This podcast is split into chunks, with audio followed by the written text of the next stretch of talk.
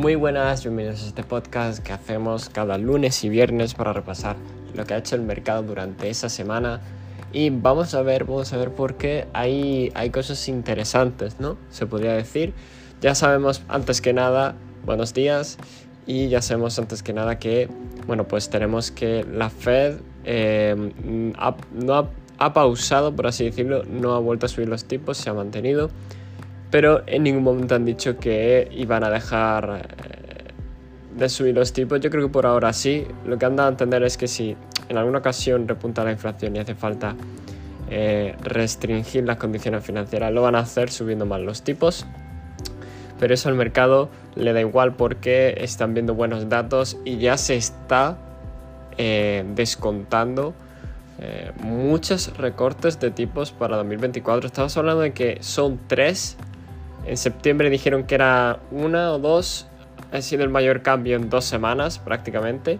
estamos ante una FOMC, una Fed que tiene mucha dispersión, mucho, eh, muy confusa en términos de, de, los miembros de la Fed. Están muy confusos debido a que, bueno, pues eh, unos dicen otra cosa y otros otra.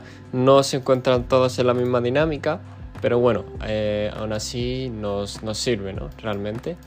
Vamos a repasar el mercado y vamos a empezar evidentemente con eh, Bitcoin, no puede faltar, el cual, bueno, tuvimos eh, ese patrón de rango de caída, un retroceso a la zona de los 40k, ¿vale?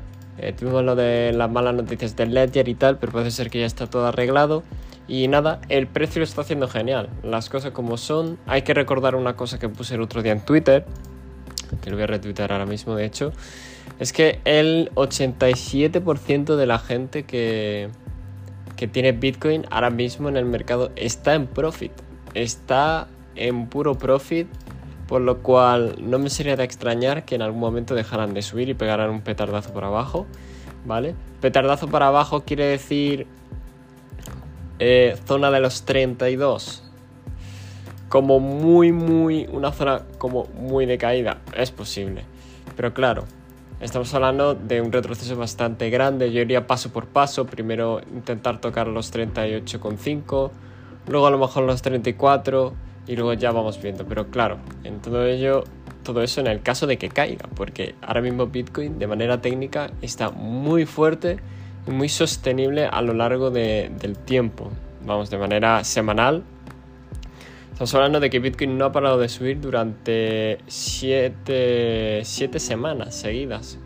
7 semanas seguidas sin parar de subir. Esta que es la octava se ha frenado por fin un poco. Pero lo está haciendo realmente bien el precio, a no ser que veamos unas caídas de pronto tan grandes como algunas veces ha pasado en el sector cripto. Pero está aguantando muy bien la zona de los 40k, ¿vale? Entonces, eso por parte de Bitcoin. Por parte de las altcoins y tal, eh, eh, sigue la misma dinámica. Muchas han pumpeado, evidentemente. Otras no tanto. Pero sí que, sí que se nota que algunas se están pumpeando y que, bueno, la dominancia de Bitcoin está, está un poco, un poco decayendo, por así decirlo, ¿no?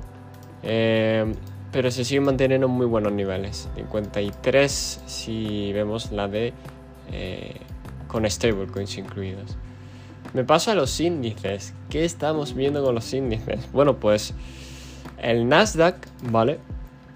Eh, con la decisión de la última decisión de la Fed, Nasdaq y el SP, se pusieron muy alcistas, evidentemente.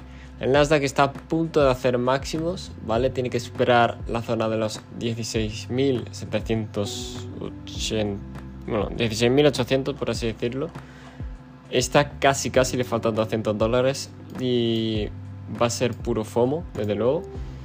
Y el SP, el SP sí que es verdad que le queda todavía un trozo, pero eso es si hablamos del de, SP tradicional en spot. Si hablamos de los futuros del SP, están a punto de romper máximos también. Le falta nada, de 30 dólares prácticamente para romper máximos hablando de los futuros.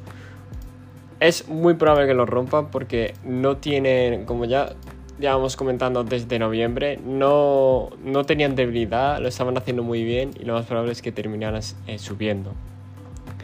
Así que ya lo sabéis, tened cuidado y los que estéis dentro, pues a disfrutar.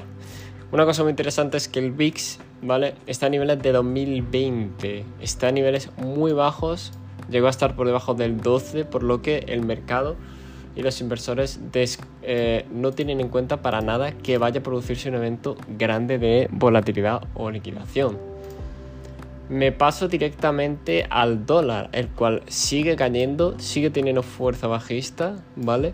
Zona de los 102, la próxima zona yo diría que puede ser los 101, ¿vale? Y ya si por esa zona, pues bueno, mínimo, ¿no? Los 99,5. Pero realmente eh, el dólar está cayendo porque se está dando importancia mucho más a otros activos. Por ejemplo, eh, el oro tiene una divergencia con respecto al dólar bastante eh, profunda, ¿no? el oro rebotó en los 1980 y ahora no para de subir. Intentaron llegar de nuevo a máximos, a ver si los consigue romper sin ningún evento de liquidación. Si nos pasamos a hablar del petróleo, pues también sigue rebotando en mínimos está consolidando. Eh, ahora mismo yo diría que está bastante alcista para rebote, para un rebote. Pero, pero veremos a ver cómo evoluciona. Y lo último que yo quería mirar era el nat gas, ¿vale? El natural, el gas natural. Que bueno, está cayendo bastante. Y el próximo punto yo diría que son los dos clavados. Dos clavados, dos dólares Así que estar muy atentos porque en términos de, oportunidad de spot hay bastantes cosas. Y en términos de cripto hay altcoins que todavía no han despegado del todo. Sí que es verdad que la mayoría llevan una buena subida, pero en términos macro, el porcentaje de X y el rico beneficio aún hay mucho por lo que aprovechar. Y recordad que siempre hay oportunidad en estos mercados. Así que, bueno, aquí tenéis un resumen completo. No me enrollo más. Recordad, este podcast no es consejo de inversión. Y nos vemos en el siguiente vídeo. Iba a decir, perdón. En el siguiente podcast.